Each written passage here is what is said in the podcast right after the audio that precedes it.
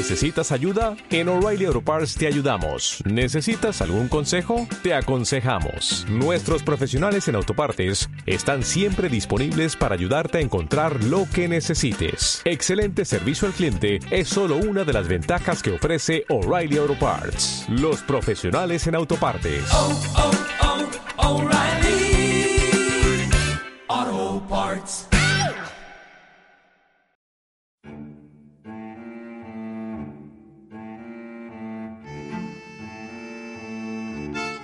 2 de junio de 1922. El gobierno de Hipólito Yrigoyen crea Yacimientos Petrolíferos Fiscales, la primera empresa petrolera de gestión estatal del mundo. Con el objetivo de garantizar el autoabastecimiento de petróleo y gas, YPF sería la responsable de descubrir el 95% de las reservas nacionales de hidrocarburos entre 1922 y 1972.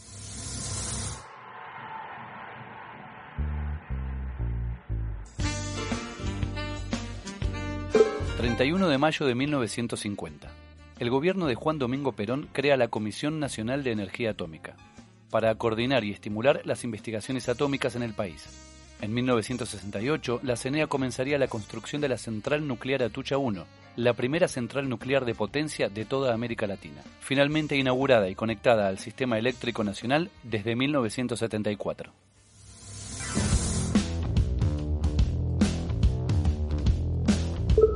20 de mayo de 2011. El gobierno de Cristina Fernández de Kirchner inaugura en La Rioja el Parque Eólico Arauco, el primero de gran escala interconectado al sistema eléctrico nacional, desarrollado con aerogeneradores íntegramente fabricados por IMSA, la destacada empresa mendocina fundada en 1907 por Enrique Pescarmona. Para mediados de 2021, IMSA terminaría en una severa crisis financiera y el gobierno de Alberto Fernández la rescataría para convertirla en una nueva empresa pública inaugurando una nueva oportunidad para el desarrollo tecnológico nacional.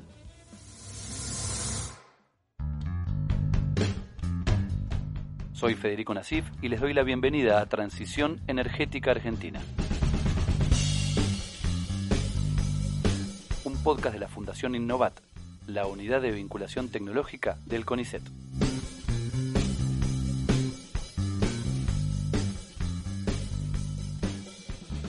Episodio 3. Argentina, pasado y presente. La transición energética no solo es un fenómeno tecnológico, sino también un proceso histórico de largo plazo. Para poder proyectarnos a futuro es necesario saber de dónde venimos y en qué situación nos encontramos. Desde mediados del siglo XVIII hasta nuestros días, las sociedades fueron cambiando sus regímenes energéticos, es decir, las formas de producir y consumir energía.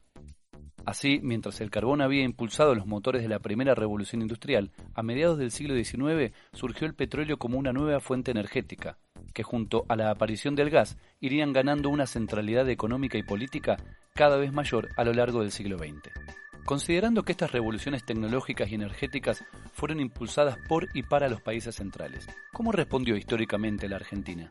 ¿Qué rol tuvieron las empresas públicas como IPF en el desarrollo nacional, más allá incluso de la producción de combustible?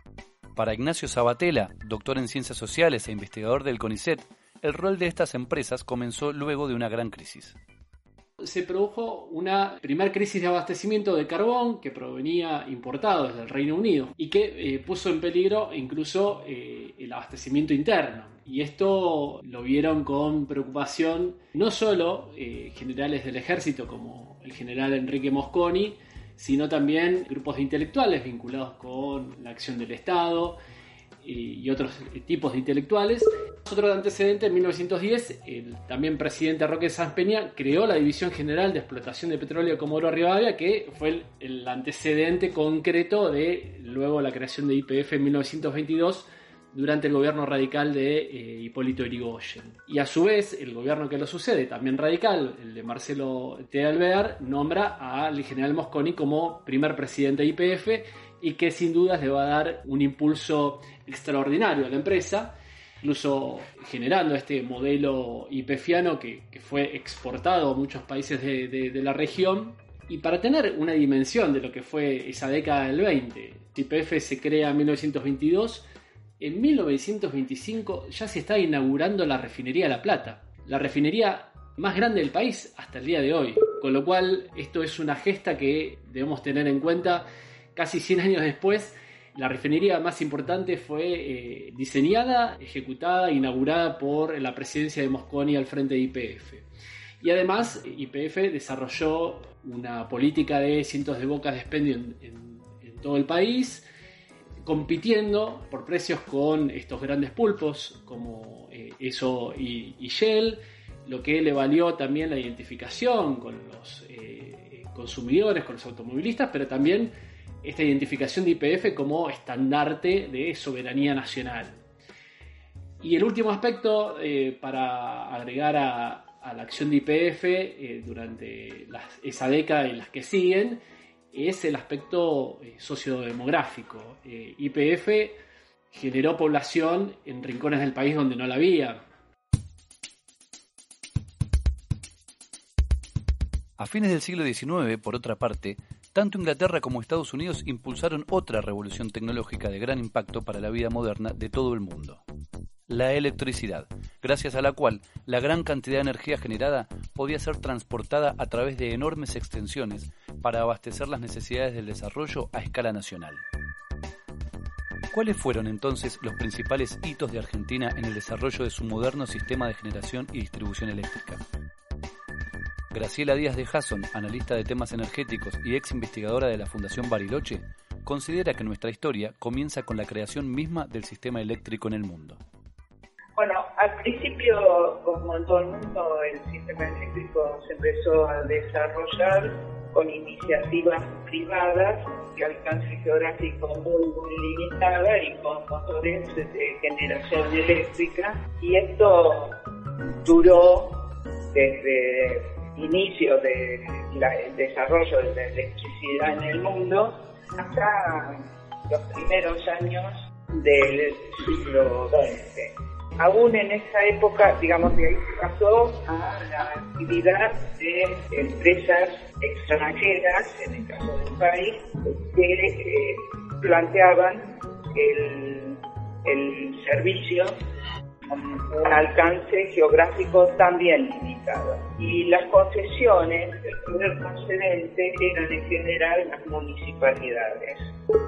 Este esquema entra en crisis, primero por un problema de tipo tarifario, pero yo creo que fundamentalmente porque eh, el poder concedente para las municipalidades le daba una visión muy restringida y por lo tanto eh, es un fenómeno que se dio internacionalmente a partir de la, de la Segunda Guerra Mundial. Los estados empiezan a tener una actividad más importante en el desarrollo del sistema. En el caso argentino, el Estado empieza interviniendo con la creación de y energía.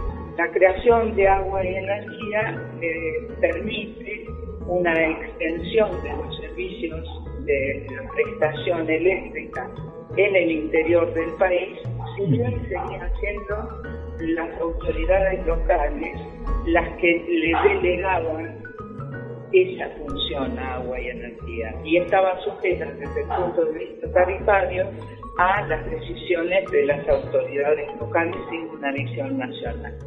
Sin embargo, el Estado Nacional tenía una visión muy clara de qué era lo que quería hacer en el sector eléctrico. Quería hacer una modificación importante en la matriz energética y priorizaba fundamentalmente el desarrollo del aprovechamiento del recurso hidroeléctrico, solo en términos de generación eléctrica, sino también en términos de eh, el, riego. Considerando entonces que tanto la producción de hidrocarburos como la generación y transporte de energía eléctrica constituyen dos aspectos centrales del actual régimen energético nacional, ¿cuáles fueron las principales características de este régimen durante los procesos de industrialización que se impulsaron en el país hasta mediados de la década de 1970. ¿Cuáles son, ¿Cuál es esa línea de continuidad que se fue eh, gestando una articulación muy importante entre lo que se llamó el proceso de industrialización por sustitución de importaciones, la ICI, con un estado de empresario eh, vía IPF, pero también vía otras empresas públicas eh, como Gas del Estado, Agua y Energía Eléctrica, eh, la Comisión Nacional de Energía Atómica, y a eso sumado a la asignación del petróleo como un recurso estratégico, que tenía que ver con algo que hablábamos antes. en el marco de, de esto que se llamó la ideología del nacionalismo petrolero, eh, se hizo carne en políticas de Estado. El petróleo pasó a ser un recurso estratégico para impulsar al desarrollo de esta ICI y básicamente tenía que estar eh, administrado por eh, IPF. 160 es que la prestación del servicio público de electricidad tiene un carácter nacional, lo asume el Poder Federal y en ese sentido también define las tarifas. Y si bien hay una multiplicidad de empresas, porque están las distribuidoras, está agua y energía, existe una coordinación y el elemento central es que existe una planificación nacional. Y esta planificación supone, primero, un trabajo conjunto de las empresas, segundo, una asignación de prioridades y tercero, una definición de financiamiento. El logro del autoabastecimiento, eh, a pesar de, ser buscado por distintos medios, se logró en muy contadas ocasiones. Esto tuvo que ver con distintos déficits que tenían que ver con faltas de, equipos e inversiones, eh, la restricción externa que acechaba, eh, incluso con una balanza comercial energética negativa, es decir, necesitábamos eh, importar combustibles para cubrir las necesidades internas, con lo cual eso transformaba al sector energético muchas veces más que una solución en un problema.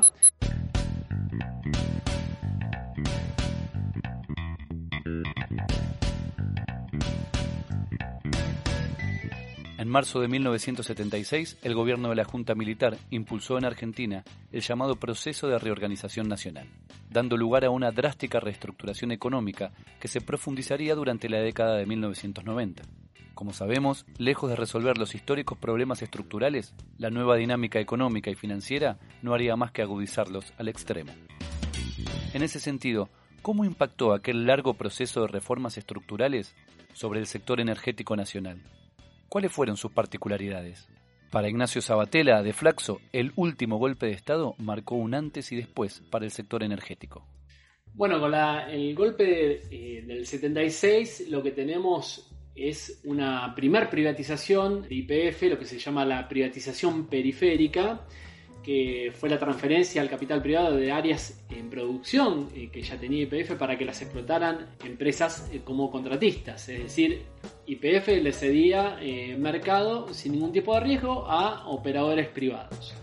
Se desgrana la base social de lo que llamamos el nacionalismo petrolero, producto del terrorismo de Estado. Más allá de la difícil situación económica y social vivida a partir de los años 70, la infraestructura pública creada hasta el momento para brindar servicios logró mantenerse hasta el ahogo total en los años 80. Es el caso de la empresa Ayesa, Agua y Energía Sociedad Anónima, que por entonces sobrelleva su primera crisis financiera. Graciela Díaz de Jasson de la Fundación Bariloche nos marca claramente la situación que debió atravesar la empresa Ayesa. El ahogo financiero de agua y energía que simultáneamente estaba comprando energía porque le tenían que comprar a Hidronor y le tenían que comprar a Santo Grande. Y esa energía la vendía, pero nadie le pagaba. Por otro lado, este, se pararon muchas obras, en parte por la recesión económica que se produjo a partir de 1976. Eso hubo que renegociar contratos de en condiciones sumamente desfavorables para agua y energía, para las empresas en general, pero la más afectada fue agua y energía, y en esas condiciones Hubo que contraer contratos en el exterior que le significaron un endeudamiento que después con la crisis de los 80 se puso bastante pesada. Además, esa transferencia que se hizo de los servicios de distribución a las provincias significó también desde el punto de vista de los usuarios el hacer frente a una dispersión tarifaria enorme, porque cada provincia definía sus propias tarifas y su esquema tarifario. Pero con la reforma regulatoria del 90 lo que observamos es que en general, en una primera etapa, las empresas petroleras decidieron que iban a tener un mayor retorno por el gas de los yacimientos si a su vez generaban electricidad y la vendían en el mercado.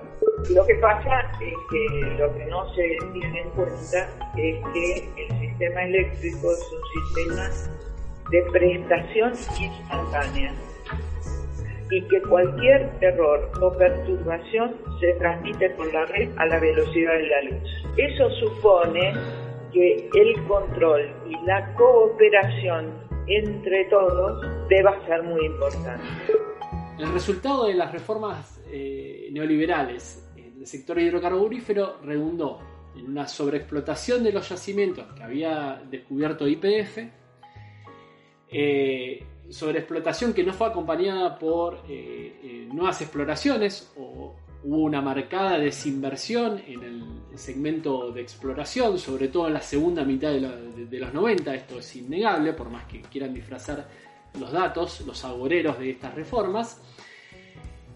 Y además esa sobreexplotación, que fue muy por encima de las necesidades del mercado interno, fue acompañada por eh, la exportación a los mercados internacionales, en el caso del crudo, como un commodity más, y en el caso del gas, al mercado regional mediante 10 gasoductos de exportación.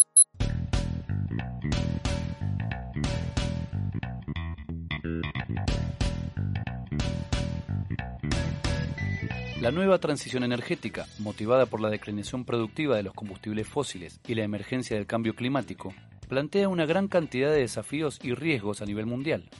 A pesar de la condición de país periférico, Argentina no solo posee una gran riqueza natural, también posee importantes capacidades científicas, tecnológicas y productivas que podrían articularse en función de un nuevo plan de transición energética al servicio del desarrollo federal. Creo yo que eh, amerita que nos detengamos, que tiene que ver con la transición al gas natural. Cuando decimos transición al gas natural, no es que el gas natural reemplaza al petróleo, sino que lo va poco a poco desplazando el primer lugar dentro de la matriz eh, energética eh, primaria e incluso eléctrica.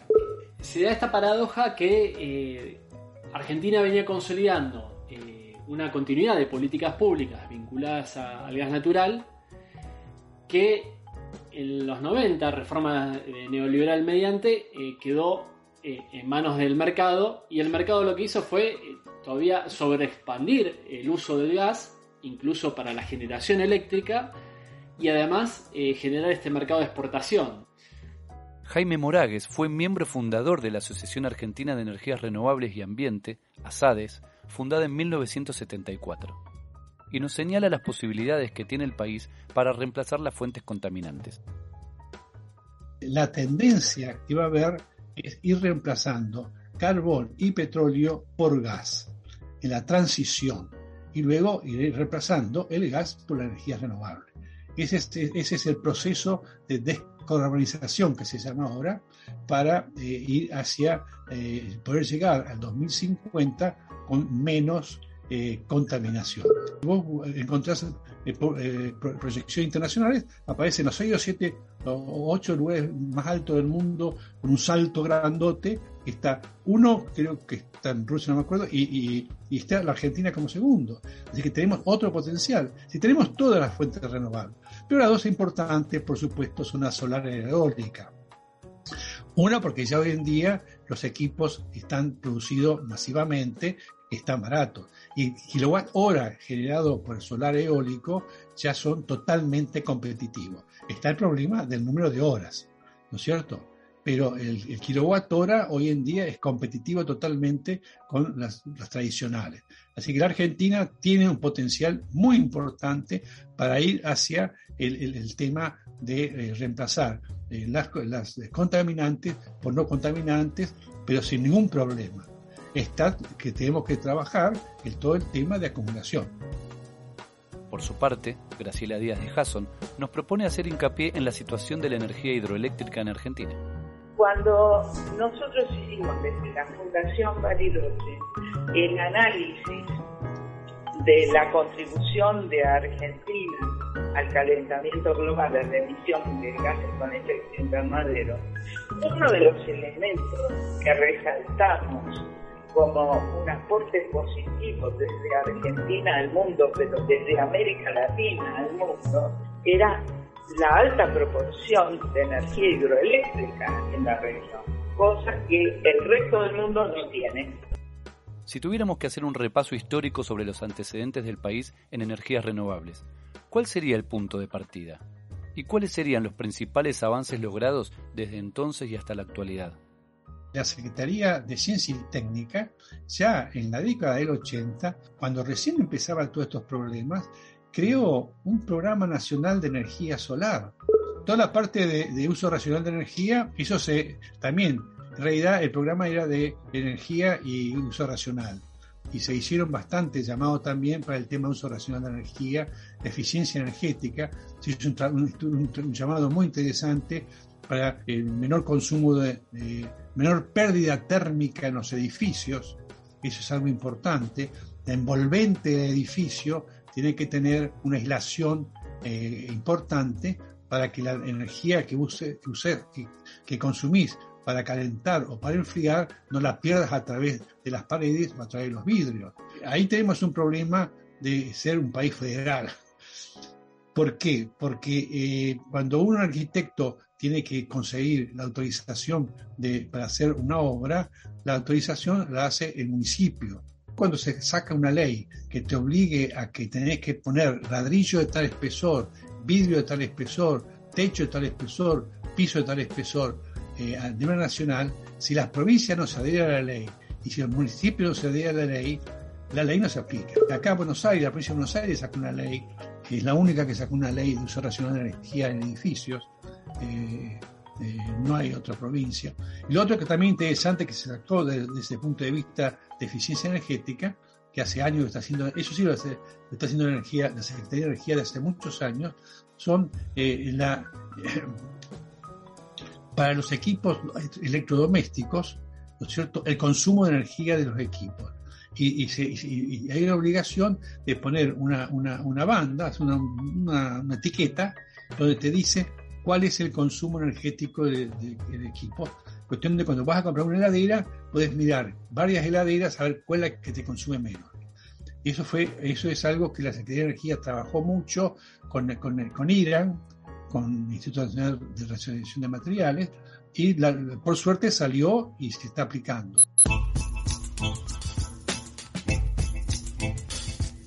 Retomemos para cerrar el planteo inicial del episodio considerando de dónde venimos históricamente y en qué situación nos encontramos en la actualidad.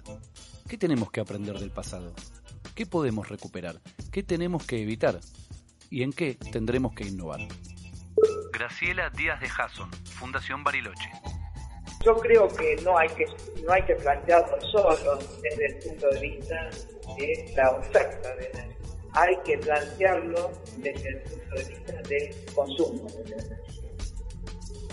Y en ese sentido me parece que tenemos que promocionar el transporte público, eh, porque está bien, podemos tener automóviles eléctricos, pero ojo que si supongamos que se difundiera muchísimo, que un alto porcentaje de los eh, automóviles que están circulando por la ciudad de Argentina serán reconvertidos en automóviles eléctricos, automóviles eléctricos a batería. Tendríamos dos problemas. Uno, la demanda eléctrica y la incidencia sobre eh, las redes eléctricas. Y el segundo, la polución que generan las baterías que son altamente contaminantes. Jaime Moragues, Asociación Argentina de Energías Renovables y Ambiente. Una cosa importante que eh, uno siente que está faltando todavía en Argentina es un impulso importante a la parte de investigación y desarrollo en tema de energía renovable. Eh, tendríamos que eh, em, impulsarlo más. Habría que tener programas más, más concretos en la, parte de investigación y desarrollo, la parte universitaria. Los grupos existen, pero tienen pocos presupuestos. No, no, no es fácil conseguir becados, para que trabajen. Entonces ahí tenemos que, eh, habría que hacer un esfuerzo grande a, nivel del Ministerio de Ciencia y Técnica, a nivel del CONICET, para impulsar más todo el desarrollo de la energía renovable, porque podemos tener tecnología propia, digamos, eh, no, no, no, ¿por qué no? Eh, como te digo, el cerebro lo tenemos, la materia gris la tenemos.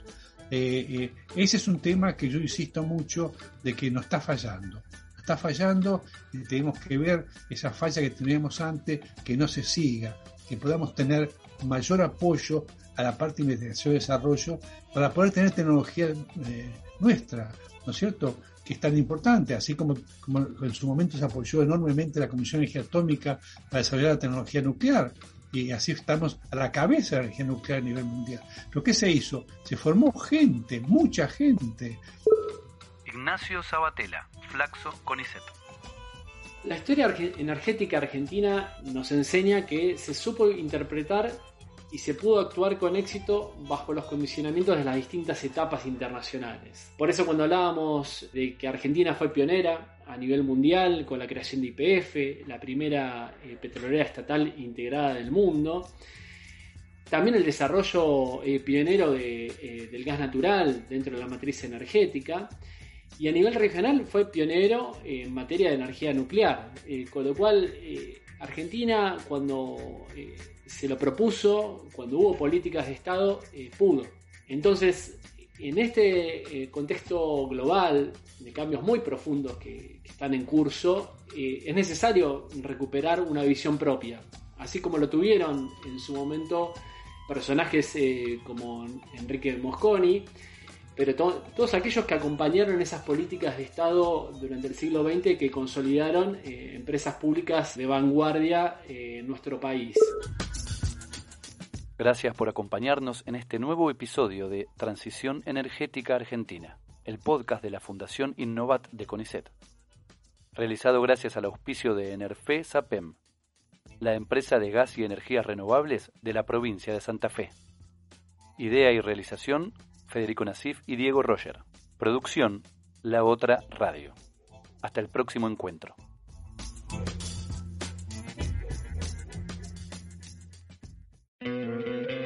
¿No te encantaría tener 100 dólares extra en tu bolsillo?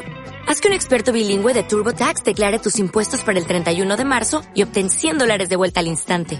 Porque no importa cuáles hayan sido tus logros del año pasado, TurboTax hace que cuenten Obtén 100 dólares de vuelta y tus impuestos con 100% de precisión. Solo con Intuit TurboTax. Debes declarar para el 31 de marzo. Crédito solo aplicable al costo de la presentación federal con TurboTax Full Service. Oferta sujeta a cambios o cancelación en cualquier momento.